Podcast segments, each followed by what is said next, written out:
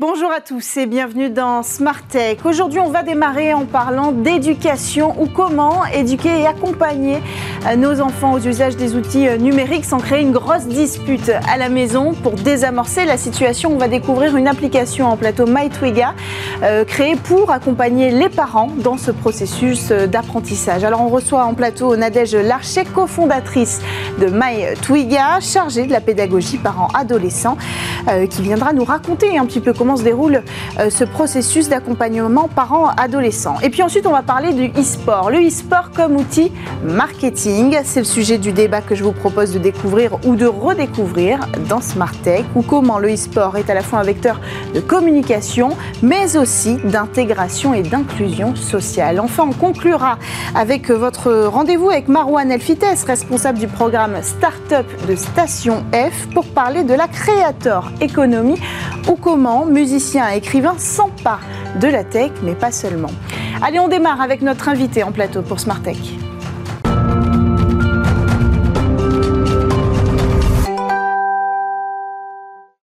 La formation numérique concerne aussi les enfants. On découvre aujourd'hui une application dédiée à l'éducation numérique des enfants pour accompagner aussi les parents dans ce processus. Nadège Larcher, vous êtes cofondatrice de MyTwiga en charge de la pédagogie parents adolescents. Bonjour. Bonjour. Bienvenue sur euh, le plateau de Smart Tech. Alors d'abord, euh, à quel âge est-ce qu'on possède aujourd'hui en France son premier téléphone? Alors pendant très longtemps, l'âge moyen était à peu près 11 ans, mais cet âge est en train de changer. On parle aujourd'hui plutôt de 10 ans. Euh, le premier téléphone portable arrive en CM1, CM2 maintenant. Ça paraît extrêmement tôt C'est très très tôt. C'est très très tôt et avec des usages qui sont loin d'être contrôlés et des parents qui vont être rapidement parfois un peu perdus, donc c'est vraiment très tôt. Et donc l'idée, c'est de, s'adresser à cette tranche d'âge-là avec votre application MyTwiga alors, dans l'application MyTwiga, l'application ado s'adresse, oui, principalement à des primo-accédants. Hmm. Elle a été faite pour pouvoir former les adolescents aux bons usages numériques, hmm. en leur permettant des petits formats, en leur permettant de, devenir des utilisateurs intelligents hmm. de leur propre téléphone. L'idée après, avec l'application parents, est d'aider les parents à rester dans la course, hmm. à être présents et à faire en sorte qu'un vrai dialogue s'installe entre eux et les adolescents ou leurs enfants sur ce sujet. Donc il y, a deux interfaces, une pour l'enfant, une pour le parent. Tout à fait. chacun a la sienne sur son propre téléphone. Oui, exactement. L'interface, euh, l'application euh, parent est gratuite et on forme le parent à la fois aux usages numériques et à la communication bienveillante, hmm. parce que vraiment l'objectif est de permettre aux parents de faire une sorte de conduite accompagnée de son enfant hmm. dans le numérique. Et l'adolescent, lui, a sa propre appli sur son téléphone avec euh, un parcours qui est formaté sur 14 à 16 mois. Et c'est adapté en fonction de l'âge? Alors, c'est adapté pour les jeunes adolescents. On a vraiment utilisé. Donc, il y a une euh, formule, peu importe l'âge qu'on a. Pour l'instant, oui. En tout cas, voilà, dans notre développement actuel, on aimerait à terme avoir euh, des, euh, des, adaptations petits, grands adultes. Oui, parce qu'on ne parle pas de la même façon à un, jeune, un jeune homme de 10 ans qu'à un jeune homme de 15 ans, a priori. Pourtant, les deux ont besoin d'être éduqués. Alors, quel défi ça représente l'éducation au numérique pour les parents aujourd'hui? Alors, c'est devenu aujourd'hui quasiment le défi numéro un. C'est-à-dire que c'est devenu la première source de conflit, cette histoire d'écran dans les familles, avant même maintenant les devoirs et la réussite scolaire. On comprend aussi pourquoi. Hein. Aujourd'hui, euh, un adolescent va passer en moyenne autant de temps sur un écran qu'en cours. Donc c'est vraiment énorme. Et les adolescents, dans les dix dernières années, ont perdu en moyenne 1h40 à 1h50 de sommeil par semaine, à un, moment où le sommeil est crucial pour grandir et pour mémoriser. Mmh. Donc c'est un vrai enjeu pour les parents. Le problème, c'est que beaucoup le disent, ils se sentent perdus face à cette euh, face à cet objet. Ils sont euh, des parents des parents euh, analogiques face à des adolescents digitaux, et donc ils sont ils sont souvent en train d'alterner entre trop de contrôle ou plus du tout. Hmm. Et, c'est un vrai enjeu pour eux de, de revenir dans la course. Et c'est notre objectif. Donc l'idée, c'est d'abord de les éduquer à, quels sont les outils que vos enfants vont utiliser, comment ils fonctionnent et quels sont les risques aussi Voilà, dans l'application Parents, vous avez des tutos qui leur permettent, par exemple, de venir paramétrer tous les contrôles parentaux qui existent déjà, qui sont très performants, mais c'est compliqué quand même de savoir exactement mm. où aller. Ils vont avoir aussi des vidéos où il y a à la fois la partie pédagogique, euh, comment euh, comprendre l'adolescence de votre ado, comment parler, comment mm. aborder des sujets compliqués, et aussi des vidéos numériques. Voilà ce que ça représente. Ça veut dire quoi un réseau social? Qu'est-ce qu'il y a hmm. derrière? Et puis aussi des fiches, euh, par exemple des fiches techniques sur tous les réseaux sociaux, qui vont permettre aux parents. Vous avez votre ado qui arrive et qui dit euh, bah, je veux tel réseau social sur mon téléphone.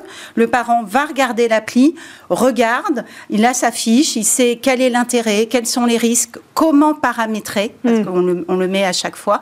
Donc vous voyez, ça permet aux parents d'être de nouveau euh, euh, lui-même dans la présent et capable d'accompagner parce qu'aujourd'hui on parle de parentalité numérique, hmm. mais encore faut-il être en, capacité de le faire. Et alors du côté des enfants, comment ça se passe? D'abord, est-ce qu'en termes de contenu, euh, vous avez parlé de, conseils d'accompagnement, c'est encore plus crucial la façon dont on s'adresse à des enfants? Est-ce que des pédopsychiatres ont participé aussi à l'élaboration de, de votre application? Alors moi je suis psychologue et spécialisée dans le développement de l'enfant et de l'adolescent, donc on a utilisé toutes ces techniques par exemple de l'économie de l'attention, mais en faisant attention euh, de ne pas venir happer trop non plus le jeune. Hein. Le mm. but, c'est pas d'avoir plus, plus, de temps d'écran. Le but, c'est d'avoir un temps d'écran de qualité. Mm. Donc oui, on a utilisé beaucoup de petits films, de stories, on a utilisé leur code, et on espère qu'on aura fini euh, notre levée de fonds, pouvoir utiliser aussi d'autres supports, mm. euh, comme leur support animé ou, ou d'autres choses. À chaque fois, il y a plus de 350 vidéos. À chaque fois, les vidéos sont très courtes, de 1 à 2 minutes. alors, elles parlent de quoi ces vidéos? Alors, elles parlent de. Il y a 13 thèmes abordés. Elles parlent euh, de comment faire un mot de passe euh, efficace, mhm. comment euh, savoir protéger, se protéger quand on va surfer sur le net. On parle de harcèlement, on mhm. parle de sexting, on parle de phishing, on parle de tous les sujets que l'ado va rencontrer. Et il a aussi dans l'application ado la possibilité de rentrer en contact avec une association de psychologues et de pouvoir échanger. Et là, on essaie vraiment de faire de la prévention parce qu'on sait aujourd'hui, par exemple, dans le cas du harcèlement scolaire, que 90% mm. des victimes ne parlent pas. Mm. C'est très compliqué de parler dans son entourage. Mm. Et donc, par le biais aussi de notre application, on espère faire une vraie prévention par rapport à ça. On a déjà d'ailleurs des adolescents qui utilisent ce service. Donc, l'adolescent va suivre un programme de 13 niveaux et on va vraiment le former sur, euh, on espère, l'ensemble euh, de sa vie numérique. L'idée, c'est aussi de lui montrer qu'il a une responsabilité en tant qu'utilisateur. On parle, par exemple, quand on parle du cyberharcèlement, on parle toujours euh, de la potentielle victime. On ne pense mm. pas au potentiel harceleur. Alors qu'il y a beaucoup d'usages, en fait, qui sont entrés dans la norme, mais qui ne sont pas normaux. Oui, où on lui parle aussi des spectres acteurs. Mm. Parce que dans le harcèlement, il y a un triangle. Il y a une victime, un harceleur et des spectateurs. Et généralement, les jeunes sont hmm. plutôt des spectateurs qu'autre chose, mais ils ont bien sûr une responsabilité. Donc oui, ça fait tout à fait partie. Sur l'anonymat aussi, sur les réseaux sociaux Voilà, sur la responsabilité de repartager une photo, hmm. sur le fait que euh, sur les réseaux sociaux, tout reste et que rien ne s'efface, euh, sur le fait qu'il y a une différence entre ce qu'on pense, ce qu'on dit, ce qu'on écrit. Voilà, donc on essaie de, de faire tout cela. L'objectif est d'en faire un, de lui permettre l'autorégulation à terme et mm. pas d'être contrôlé tout le temps, mm. soit par ses parents, soit euh, par les réseaux sociaux. en l'occurrence, on, accompagne les parents quand même dans le contrôle sur les applications. Oui. Euh, donc il y a, on installe quand même un cocon de contrôle, mais ensuite l'idée c'est de lui apprendre par lui-même comment ça fonctionne. Mais comment vous trouvez cette limite entre le contenu qui va être considéré comme une contrainte et le contenu qui va être considéré comme ok, j'ai envie d'aller d'aller regarder sur cette application que mes parents m'ont demandé de télécharger. Alors c'est là où on a réussi, j'ai envie de dire notre pari. Euh, d'abord il y a un, ange gardien qui accompagne l'adolescent. Euh, on ne lui permet pas de binger l'application, il peut pas aller au rythme où il veut. Euh, on lui donne deux à trois vidéos par niveau, par mmh. par par, par échelon. Et surtout on a gamifié l'application mmh. ado avec des quiz à passer, des niveaux qu'il va obtenir. Et le principe aussi c'est d'expliquer que Au début, les parents vont mettre un cadre, un cadre qui va être assez restreint, hmm. mais les parents sont au courant des niveaux qu'il va euh, franchir et les parents sont invités à élargir le cadre plus il franchit de niveau. Donc c'est une histoire aussi, l'idée par les deux applis, c'est aussi de recréer cette notion réellement de contrat, hmm. c'est-à-dire je t'accompagne pour l'instant, moi en tant que parent, je mets beaucoup de sécurité parce que tu n'es pas encore formé, mais plus tu vas être formé, plus tu vas être euh, au courant de ce qui est nécessaire pour toi, plus je vais élargir le cadre. Donc c'est vraiment un cadre hmm. de liberté et de sécurité. Et on se rend compte euh, avec nos premiers retours là sur les deux applis que ce cadre fonctionne. C'est-à-dire que l'ado se dit, bah oui, moi j'ai intérêt à le faire parce que mes parents vont me faire confiance et vont me donner plus de liberté. Alors la prochaine étape pour vous, quelle est-elle? Alors, notre prochaine étape, il y en a deux. Euh, la première, c'est de trouver des partenaires, des partenaires pour euh financer ou cofinancer l'application ado, parce que l'application parent est gratuite, hmm. mais pour des raisons de sécurisation des informations et pour euh, pouvoir euh, vraiment euh, éviter toute l'économie d'attention, l'appli ado est payante, hmm. elle. donc l'idée aujourd'hui, et nous avons déjà commencé, nous avons des partenariats avec la CAF, avec hmm. certaines mutuelles, c'est pour avoir un cofinancement. Est-ce qu'on peut imaginer cette application être utilisée dans, dans des dans un cadre éducatif? Alors, elle, elle, intéresse déjà dans un cadre éducatif. Nous sommes aussi en contact avec euh, tous les acteurs euh, du monde des associations qui mhm. interviennent, mhm. Open et mhm. autres. Et pourquoi pas l'éducation nationale? Alors aujourd'hui, il y a quelque chose qui existe qui s'appelle PIX et qui est mis à disposition euh, dans l'éducation nationale, mais nous sommes tout à fait complémentaires. Donc on est aussi en train de commencer à, à se rencontrer et à discuter parce que nous pourrions être un avant PIX ou, ou une façon de, de soutenir. Donc ça, c'est notre première actualité pour cette question de, de l'appli ado. Et puis, nous sommes en train de faire une levée de fonds euh, pour euh, euh, développer encore plus notre appli. Hmm. Aujourd'hui, nous sommes encore une toute petite équipe et l'objectif, c'est de l'étoffer pour avoir plus de contenu, pour peut-être avoir plus d'interactions parents-ados. On aimerait vraiment faire le pont finalement, parce que c'est l'idée, hein, créer ce dialogue-là. C'est ça. Et encore plus, peut-être devenir une sorte de réseau social interne à la famille. Vous voyez, ce qui hmm. permettrait aussi de sécuriser les échanges. Enfin, on a plein d'idées, plein d'envies. Alors, j'ai une dernière question avant qu'on conclue. MyTwiga, c'est un nom qui a une signification. Est-ce que vous pouvez nous la donner? Oui. Alors, MyTwiga, ça veut dire petite girafe en swahili. Et nos adolescents sont comparés par certains sociologues à des girafes. Alors, pourquoi? Parce que la girafe, c'est l'animal dans la savane qui dort le moins. Et comme je vous le disais au début, nos adolescents ont perdu des heures de sommeil du fait de ces fameux écrans. Hmm. Et aujourd'hui, ils sont comparés à ces girafes parce que certains adolescents sont toujours en éveil par rapport à leur téléphone ou à leurs réseaux sociaux. Bon, l'idée maintenant, c'est de les éveiller sur les usages des, des Voilà, c'est de faire euh, des girafes qui voient plus loin. Merci beaucoup, Nadège Larcher. Je vous rappelle que vous êtes cofondatrice de MyTwiga, en charge donc de la pédagogie parents-adolescents. Euh, on enchaîne quant à nous avec euh, débat, le e-sport comme outil euh, marketing. C'est le talk que je vous propose de redécouvrir aujourd'hui. 2,7 milliards de joueurs dans le monde en 2021, 500 millions de plus attendus d'ici 2023. Le marché du jeu vidéo est en croissance On peut même donner des chiffres euh, plus business 5,6 milliards de chiffres d'affaires en 2021. Des un nouveau bilan euh, est sorti euh, aujourd'hui. Pour la France, c'est 1,76 milliards de chiffres d'affaires en 2021. Alors, c'est un marché qui continue à attirer des joueurs on l'a compris, qui attire aussi des industriels, mais aussi d'autres acteurs, le marché du B2B, celui du divertissement, de la musique et du marketing aussi. Alors on, va faire le point sur tout ça aujourd'hui euh, avec nos invités en plateau. Nous avons Nicolas Chouat, fondateur et président de la société Becarog eSport. Bonjour. Bonjour. Alors vous avez lancé une nouvelle équipe amateur de eSport, c'est votre actualité. Pour quel jeu? Alors on est sur, actuellement sur plusieurs jeux, sur League of Legends en, priorité. Et puis on a des jeux de fighting comme Street Fighter. On est aussi présent sur PES, mhm. PES et euh, sur euh, Smash Bros. Alors pour rappel, s'appelle Becarog eSport. C'est l'alliance en fait de Bunker, le club de jeux vidéo que vous avez fondé en 2010, et de Republic of Gamers, ROG, marque spécialisée dans le gaming, créée justement par le constructeur d'ordinateurs taïwanais Asus. Et donc, j'y viens, à vos côtés, nous avons un représentant d'Asus France, Jonathan Angèle, directeur du marketing chez Asus France. Bonjour. Bonjour. Bienvenue sur euh, le plateau de Smartech. Alors Asus est déjà bien implanté hein, dans, le, dans le secteur euh, du vidéo puisque vous êtes le premier constructeur euh, de matériel de gaming au monde. Alors pourquoi vous vous tournez vers cette collaboration avec BK Rogue alors pour nous, elle était relativement naturelle.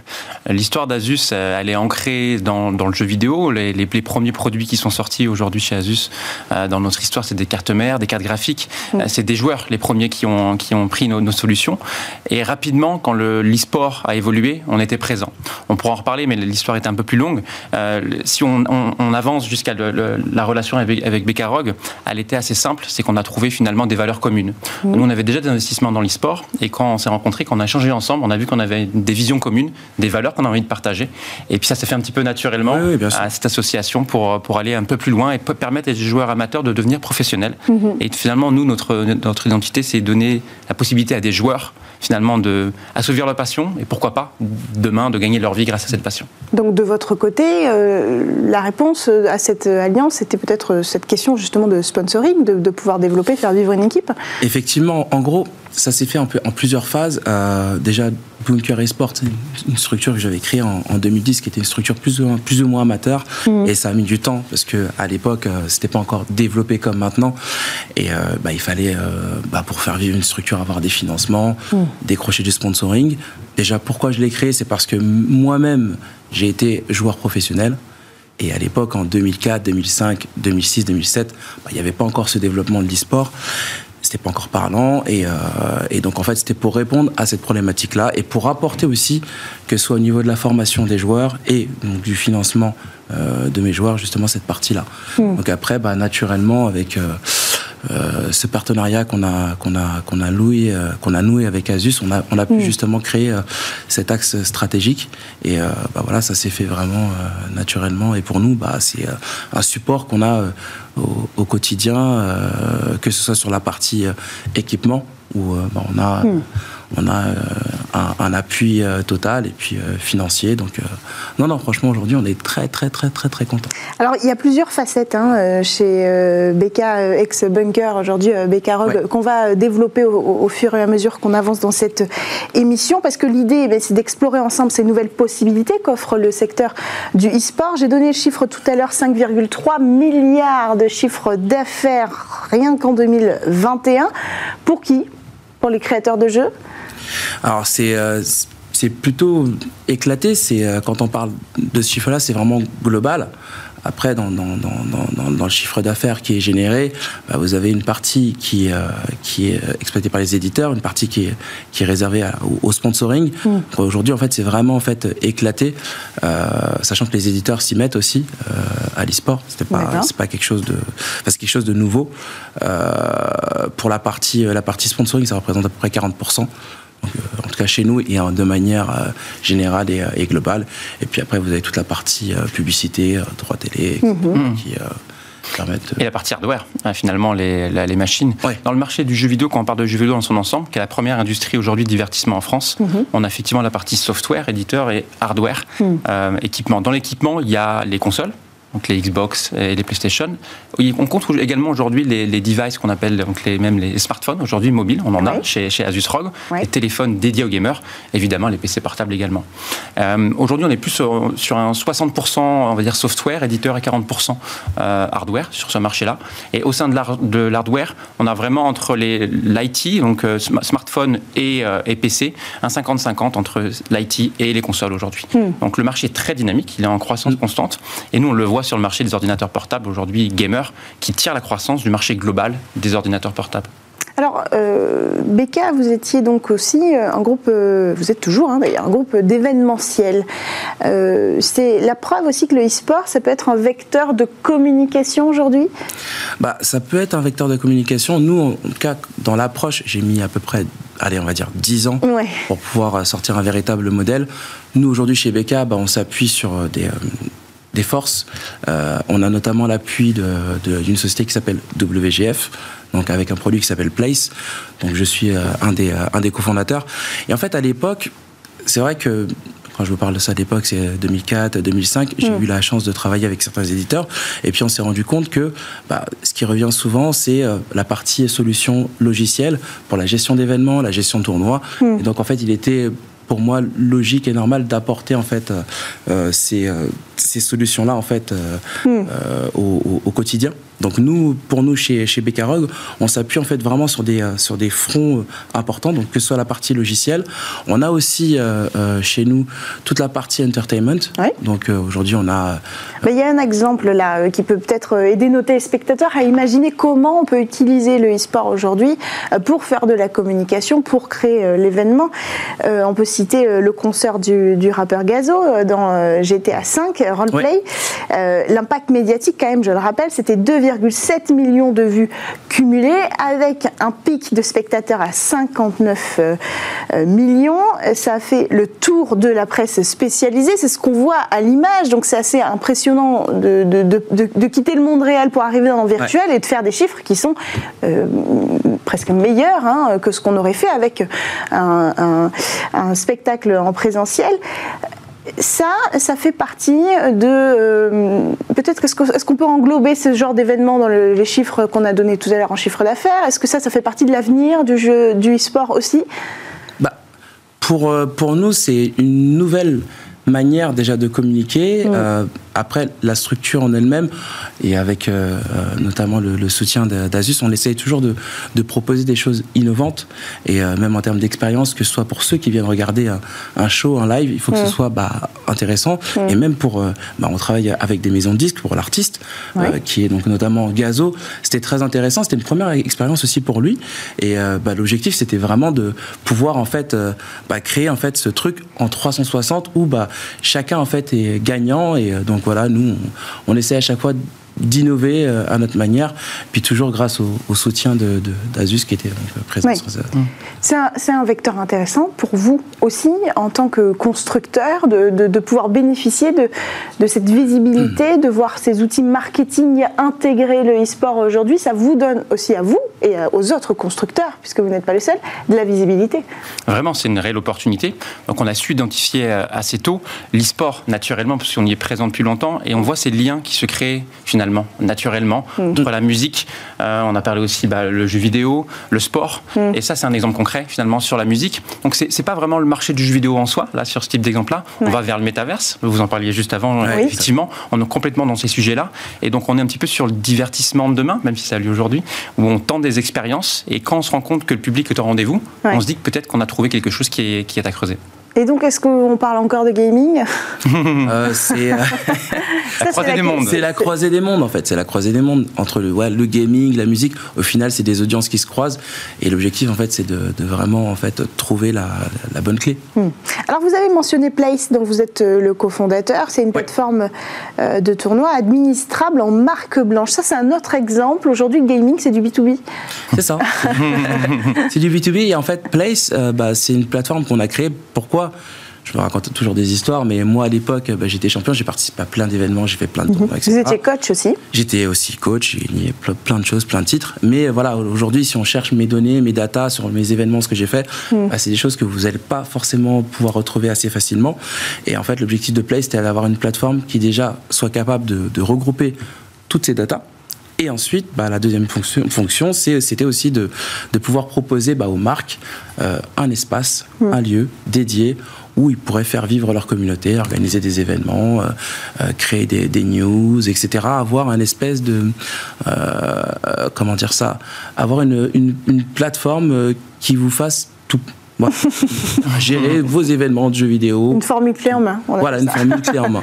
Donc au début, c'était un peu, c'était un pari fou, mm. mais au final, voilà, on a réussi il y a à peu près un an à, à sortir cette, cette plateforme-là, et mm. puis voilà, aujourd'hui, on, est, on en est quand même très très content et on a des très bons clients en plus. Le, le B2B, c'est un virage qui intéresse aussi euh, Asus et les constructeurs en, en général? Alors forcément, alors nous on a deux B2B. Le premier B2B, c'est équiper les entreprises d'un ordinateur portable. et le deuxième, c'est le travail en collaboration qu'on peut avoir. Et mm. typiquement, pour nous, c'est une vraie solution d'administrer des tournois au nom d'Asus ROG, plutôt que de se dire effectivement, bah, est-ce qu'on va participer à un tournoi avec un éditeur de jeu bah, Demain, effectivement, grâce à ce type de solution, bah, on peut travailler nos propres tournois. Un tournoi qu'on va appeler le tournoi Republic of Gamers. Et des joueurs peuvent s'inscrire. On peut s'y attendre à ça ou pas? Bien sûr. C'est en projet? Bah, C'est complètement en projet. Et euh, on essaie de le faire aboutir pour, pour 2022. C'est intéressant pour les joueurs, c'est intéressant pour la marque, évidemment, d'un point de mm. vue euh, marketing. Et c'est intéressant aussi pour dénicher des talents. Demain, mm. d'être des joueurs qui vont performer dans ces tournois et se dire bah, pourquoi pas les passer professionnels dans notre mm. structure. Donc là, vous êtes associé avec Becarog. Donc l'idée, c'est pas de créer une équipe Asus, c'est de, créer ensemble. Euh, Tout à fait. C'est notre équipe Asus, c'est notre co-équipe. Il faut savoir que dans notre ADN, on avait l'e-sport et on avait commencé par la formation. On avait créé ce qu'on appelle la Rock School, mhm. donc l'école du gaming. C'était une des premières. Mhm. Donc on prenait des jeunes qu'on avait identifiés dans notre communauté et on essayait de les aider à devenir professionnels. Mhm. Euh, c'était déjà il y a au moins 5 ans. Et c'est vrai que beaucoup sont devenus professionnels. Après, le milieu de l'e-sport s'est professionnalisé et on s'est dit, bah, nous aussi, on va peut-être euh, professionnaliser nos joueurs et avoir une équipe professionnelle. Et dans cette démarche-là, on s'est rendu compte qu'effectivement, nous, en tant que marque, c'est peut-être pas notre savoir-faire premier. Et qu'en tant que marketeur ou communicant, on avait aussi d'autres projets et on a essayé de trouver des partenaires pour ça. Et c'est là qu'on, a discuté ensemble. C'est là qu'on s'est dit, plutôt que nous, Asus ROG, aller mettre un gros logo sur une marque déjà très bien installée, comme aujourd'hui les, grandes équipes qui sont dans les tournois européens, mhm.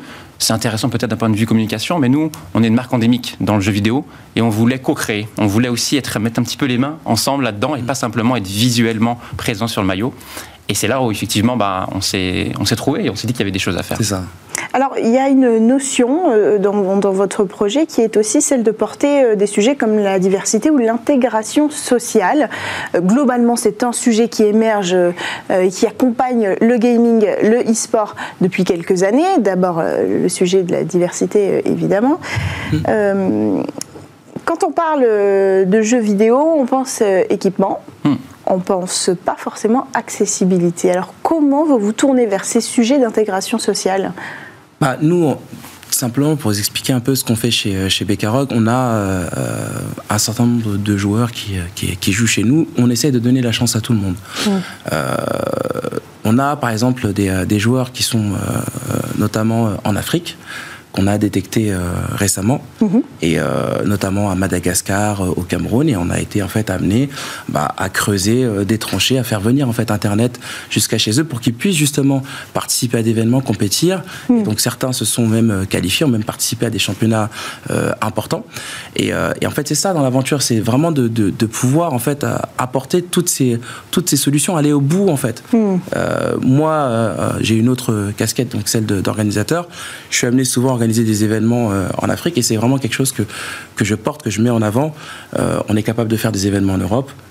On, en fait en Afrique, on mm. essaie de, de, faire des, des, événements de la, même, de la même échelle et de proposer au final bah, la même expérience pour, pour les joueurs. Donc mm-hmm. aujourd'hui, c'est ça, c'est c'est euh, vraiment en fait pouvoir bah, apporter cette, expérience-là à ces jeunes-là. Et aujourd'hui, c'est vraiment ce qui, nous, ce qui nous renforce chez Beckham. Comment vous faites votre part dans cette euh, euh, responsabilité d'intégrer plus de diversité sociale, permettre peut-être cet ascenseur social aussi dont, on parle euh, par le biais du jeu vidéo en tant que constructeur Bien sûr. Bon, chez on a deux combats. On a un, premier combat qui est euh, l'électronisme. Et c'est vraiment un sujet que nous, on a mm. aujourd'hui euh, à cœur. On le combat. On travaille avec différentes associations, effectivement, pour, pour combattre ce, sujet-là. Sur le sujet gaming, maintenant, de manière plus claire, un de nos premiers combats, c'était d'aller chercher des joueurs qui ne pas forcément étaient bien équipés et qui, mm-hmm. avaient, qui travaillaient sur du matériel qui, était vraiment bas de gamme mm-hmm. et pouvoir leur donner ce cette occasion de briller. Et on a des, très belles histoires de gens qui, effectivement, bah, euh, via le, jeu vidéo, mm. ont, eu un ascenseur social. Et aujourd'hui, ont des milliers, ou pour certains des millions de followers euh, mm. sur Twitter, euh, sur Twitch, et vivent une vie incroyable grâce aux jeux vidéo. Et c'est vrai que si on regarde peut-être dix ans en arrière, jamais on aurait pu imaginer ça. On avait le cliché du, joueur un petit mm. peu dans sa chambre presque souvent un peu isolé et qu'est-ce qu'il fait tout le temps sur son ordinateur. Et on se rend compte qu'aujourd'hui, ça peut être vecteur finalement de réussite sociale également. Oui, oui. Parce qu'effectivement, il, y, a cette question d'innovation technologique qui est difficile parfois à, combiner avec l'accessibilité en termes de prix. Ce sont des prix assez élevés aujourd'hui pour avoir un équipement qui tourne suffisamment bien pour pas être en plus euh, pénalisé par rapport à, à, ses euh, collègues qui vont jouer sur le même jeu. Euh, donc l'innovation technologique, c'est aussi au cœur de ce que vous proposez. On a parlé tout à l'heure de smartphones, d'ordinateurs. Je crois que vous avez amené avec vous hein, aujourd'hui votre dernière innovation. Alors il y a eu l'iPhone dédié au gaming présenté en 2018. Ça, ça fait partie des vecteurs aussi d'accessibilité. Tout à fait. nous, notre objectif, c'est toujours notre credo, c'est in search of incredible. Hmm. Donc à la recherche de l'incroyable, pousser tout le temps l'innovation. Mais qui dit pousser tout le temps l'innovation, finalement, bah, c'est après cette innovation de réussir à la faire redescendre sur l'ensemble des gammes. Hmm. On a des exemples, typiquement sur Asus, on est vraiment spécialisé sur ordinateur portable, on a commencé à mettre des seconds écrans euh, sur, des, sur des claviers. Donc imaginez votre clavier qui est scindé en deux et vous avez un deuxième écran finalement mhm. sur votre clavier. Cette technologie a commencé sur des produits plutôt élevés, sur le haut de gamme. Ah et petit à petit, finalement, on appelle ça la descente technologique. On arrive eh ben, à mieux rationaliser nos coûts et apporter ces innovations sur l'ensemble de la gamme. Et aujourd'hui, vous avez ces seconds écrans sur des ordinateurs à 499 euros, 699 euros. Hmm. Et c'est un petit peu l'objectif aussi sur le gaming. Quand on sort un tout nouveau produit avec les dernières cartes graphiques forcément, c'est des prix qui sont élevés pour un ordinateur portable. Hmm. Il est extrêmement performant. Mais avec le temps, on arrive aussi finalement à utiliser les, peut-être les anciennes générations de cartes graphiques pour les mettre sur des ordinateurs plus accessibles. Et aujourd'hui, vous pouvez acheter un ordinateur portable performant pour jouer aux vidéos hmm. sous 1000 euros. Hmm. C'est possible. Alors, euh, un autre sujet que je voulais qu'on aborde aujourd'hui, on a parlé de ce monde de la musique, on a parlé de, euh, du e-sport comme euh, vecteur d'intégration sociale, mm. aussi comme opportunité pour le B2B, pour le marketing, pour la communication, pour la musique. Parlons du rap, mm. puisque je crois que San est l'ambassadeur de l'équipe Becarog. Pourquoi? Quel est le lien entre le jeu vidéo le e-sport précisément et le rap bah, le e-sport et le rap, je l'ai dit tout à l'heure, il y a des audiences qui sont communes. Hmm. Après, en ce qui concerne euh, bah, Orelsan. C'est le même public, vous voulez dire? Oui, c'est le même public, c'est les mêmes audiences, donc voilà. Et puis, bon, bah, pour Orelsan, euh, bah, c'est cool d'être avec lui. Il a une réputation de joueur, c'est pour ça? euh, C'est un joueur, il aime beaucoup les mangas, et voilà, on a eu un bon feeling. Et c'est un très bon ambassadeur. Ouais. Après, on, on le laisse souvent euh, gérer sa communication, Mystère Aurel. oui. Euh, Jonathan, l'association Asus Rap, c'est pourquoi C'est ce qu'on expliquait tout à l'heure. Pour nous, c'est euh, ce qu'on appelle l'extorsion d'audience. Euh, vous savez, le, jeu vidéo, on le disait tout à l'heure, il pouvait paraître cliché. On a encore des joueurs qu'on appelle les hardcore gamers, mm. euh, qui aujourd'hui, eux, ils s'intéressent qu'aux machines et aux mm. jeux vidéo. Mais quand on commence à regarder les autres passions des joueurs, on mm. découvre qu'il n'y a pas que le jeu vidéo. La musique en fait partie. Le rap, pour moi, est une des musiques que certains joueurs aiment. Il y a aussi d'autres joueurs qui aiment tout au titre de musique. Mm. On a aussi euh, des, des métalleux qui, mm-hmm. qui, adorent le gaming, donc c'est assez, assez large. Mais on a eu des, effectivement des possibilités de, connexion autour du rap, autour du hip-hop euh, de manière générale, qui se sont faites et qui ont fonctionné. On l'a vu avec, euh, avec Gazo tout à l'heure lors du, concert. C'est évident que des noms comme ça, ça attire aussi, on en revient à ce facteur mm. marketing du e-sport, mais ça attire des marques, ça attire du public et donc des marques parce qu'il y a une audience qui se crée, qui est donc évaluable financièrement aussi. Donc l'idée c'est ça en fait, c'est de faire sortir le e-sport aussi euh, ben, de la chambre, comme vous l'avez dit, et d'en faire aussi euh, un vecteur de nouveaux marchés clairement, et on est aujourd'hui dans des stratégies de communication. Hein. Dans, dans, mon métier, euh, marketing, c'est aussi de réfléchir à ça, de réfléchir à nos audiences, comment, qu'est-ce qu'elles attendent, qu'est-ce qu'elles attendent d'Asus et Drogue aujourd'hui. Hmm. Et on trouve finalement des, euh, euh, des liens et des passions. Et quand on voit les résultats qu'on a eu sur, encore une fois, sur le concert, on se dit qu'on a peut-être touché quelque chose d'intéressant. Hmm. Après, il faut rester ouvert. Il y a beaucoup d'autres pistes. Et il faut toujours être à l'affût finalement de ce qui va être possible de faire et continuer d'innover, même dans nos communications finalement. Quel secteur pourrait être intéressé par le e-sport? Euh, par le e-sport, on a euh, par exemple euh, un, client avec qui on a travaillé qui est Ikea. Qui est non endémique. D'accord. Et avec eux, on a fait une très très belle opération, notamment d'ailleurs. c'est en collaboration avec. collaboration avec, Asus. En plus, donc c'était sur une gamme. pour la petite histoire, on a créé une collaboration avec. C'est l'idée, c'est d'avoir du matériel, du bureau, c'est ça Exactement. Donc on a fait du mobilier Ikea brandé Republic of Gamer. D'accord. Et donc finalement, vous pouvez acheter un, bureau, une lampe, une chaise chez Ikea euh, matériel Ikea qui est effectivement fait en collaboration avec Asus Republic of Gamer. Et ils ont voulu prendre la parole, créer un tournoi que, que, Nicolas a pu mener pour IKEA. Avec Place notamment. Avec Place en marque blanche, donc euh, la proposition d'événements euh, en marque blanche. Merci à tous les deux d'avoir pris le temps de, venir sur ce plateau aujourd'hui pour, pour qu'on puisse décortiquer ensemble eh bien, euh, tous les vecteurs possibles grâce aux jeux vidéo, grâce au monde du gaming aujourd'hui, du e-sport, qui représente quand même des millions de joueurs aujourd'hui dans le monde et qui est donc un vecteur à la fois d'évolution sociale, de diversité. Mm. Vous le disiez, vous développez un marché aussi en Afrique pour donner accès euh, au concours européen à tous. C'est ça. Et puis c'est aussi un, nouvel outil de communication dont on n'a certainement euh, pas fini euh, de parler et donc de suivre les événements qui iront avec. Merci à tous les deux d'être venus sur le plateau. Jonathan Angèle, je rappelle que vous êtes directeur marketing chez Asus France et vous, Nicolas Chouat, fondateur et président de la société Becarog eSport. On poursuit quant à nous notre émission quotidienne Smart Tech, mais d'abord ne partez pas trop longtemps, vous avez une courte page de publicité et on se retrouve juste après.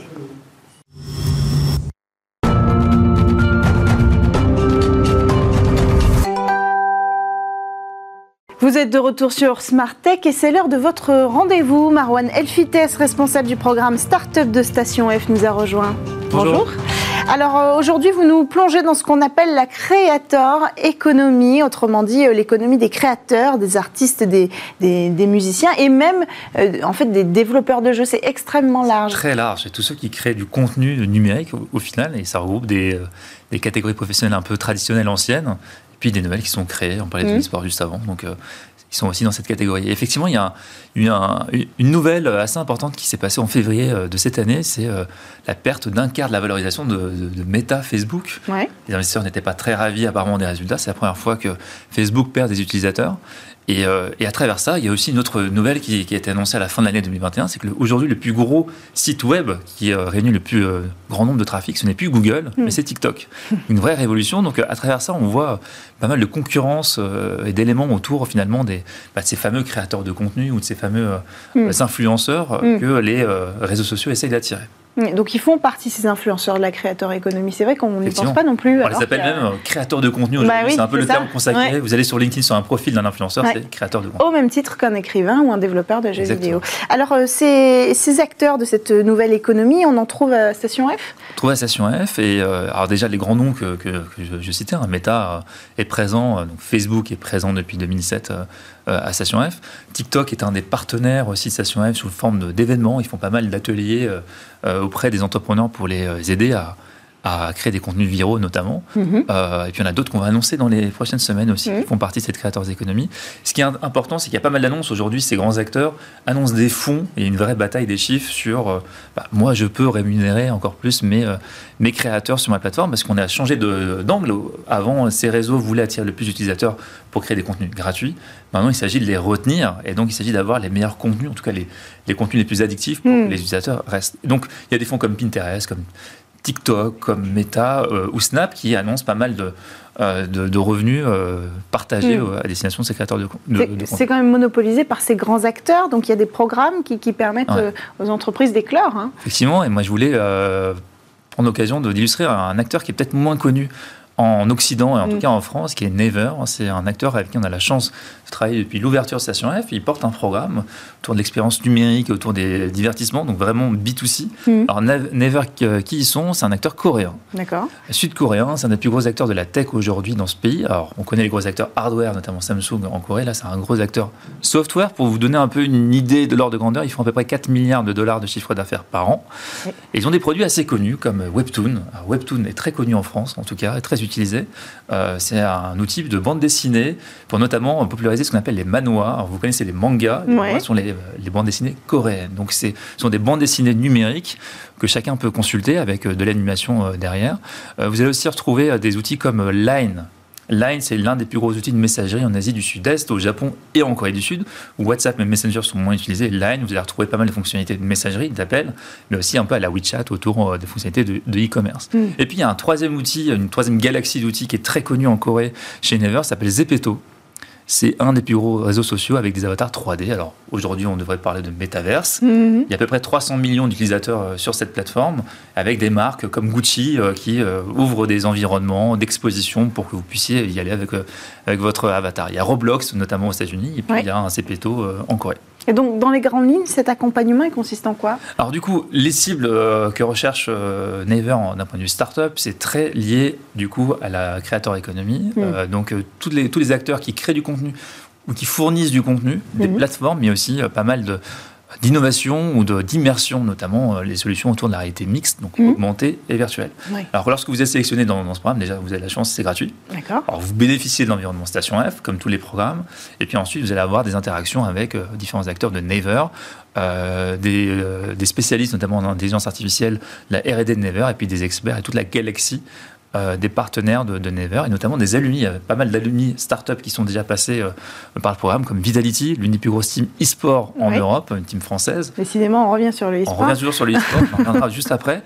Euh, Fields, qui est une application de dating qui s'inspire beaucoup des stories ou, ou des reels sur Insta pour hmm. rencontrer quelqu'un. donc voilà à peu près le, la galaxie des ressources que vous allez pouvoir, dont vous allez pouvoir bénéficier euh, dans, le programme. Et alors, est-ce qu'on peut connaître un petit peu, vous allez nous présenter euh, euh, des, des, startups qui sont chez Station F et qui, qui, réunissent tous les critères, en fait, hein, de la bah, Exactement, sur toutes les cibles. Alors, il y a énormément de startups qui arrivent à Station F à chaque fois. Donc là, c'est l'occasion de, de, parler d'une nouvelle cohorte de Naver. Ils sont arrivés juste la semaine dernière. D'accord. donc, on va avoir des outils, notamment à destination des, des dessinateurs de bande dessinée ou des créateurs au niveau de la bande dessinée, très liés à Webtoon forcément de, de Never. On va avoir Anim. Alors, Anim permet, du coup, comme son nom l'indique, d'animer des planches de bande dessinée et les consulter en ligne. Euh, aujourd'hui, euh, c'est vraiment un, format assez intéressant de, via de l'intelligence artificielle, de pouvoir euh, détecter les cases, de pouvoir les animer automatiquement, de pouvoir aussi rajouter de la musique autour. Et vous allez avoir un format unique entre le livre et l'animation, tout simplement. Hmm. Ce nouveau format, c'est super intéressant parce que quand on parle du marché de la BD aujourd'hui, il y a eu le festival de la BD d'Angoulême il n'y a pas très longtemps. Hmm. C'est en France, à peu près un marché de 900 millions d'euros les auteurs ne touchent que 10% euh, des revenus euh, des ventes de, livres. Donc c'est un nouveau format qui va aussi, euh, j'espère, pouvoir permettre aux auteurs d'avoir un nouveau moyen de rémunération. Geocomics, c'est un SaaS qui permet à des éditeurs de traduire rapidement beaucoup plus rapidement des euh, bandes dessinées, euh, quelle que soit leur, origine. Hmm. Aujourd'hui, tous les consommateurs veulent avoir leur bande dessinée au même moment qu'elle sortent au Japon, en Corée, aux États-Unis ou en France.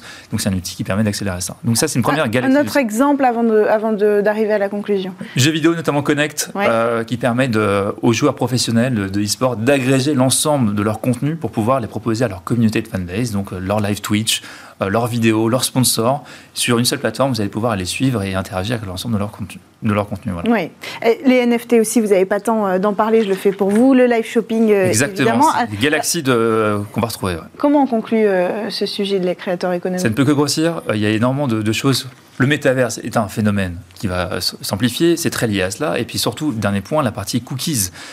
les publicités ciblées sur Internet sont vraiment remises en cause, en tout cas sont très limitées aujourd'hui. Il faut avoir le consentement des, navigateurs web. aujourd'hui, forcément, c'est une autre manière de toucher son consommateur en direct. Merci beaucoup, Marwan Elfité. Je rappelle que vous êtes responsable du programme euh, Startup chez Station F. Merci à tous de nous avoir euh, suivis aujourd'hui. C'est la fin de cette émission. Demain, vous aurez le plaisir de retrouver Delphine Sabatier à la présentation de cette émission. Euh, moi, je lui rends la place, mais je vous retrouve quand même très vite sur Bismart. Merci à Aurélie Planex et Juliette Denoyel et aussi à toutes les équipes de Bismart. Et on se retrouve très vite. À demain.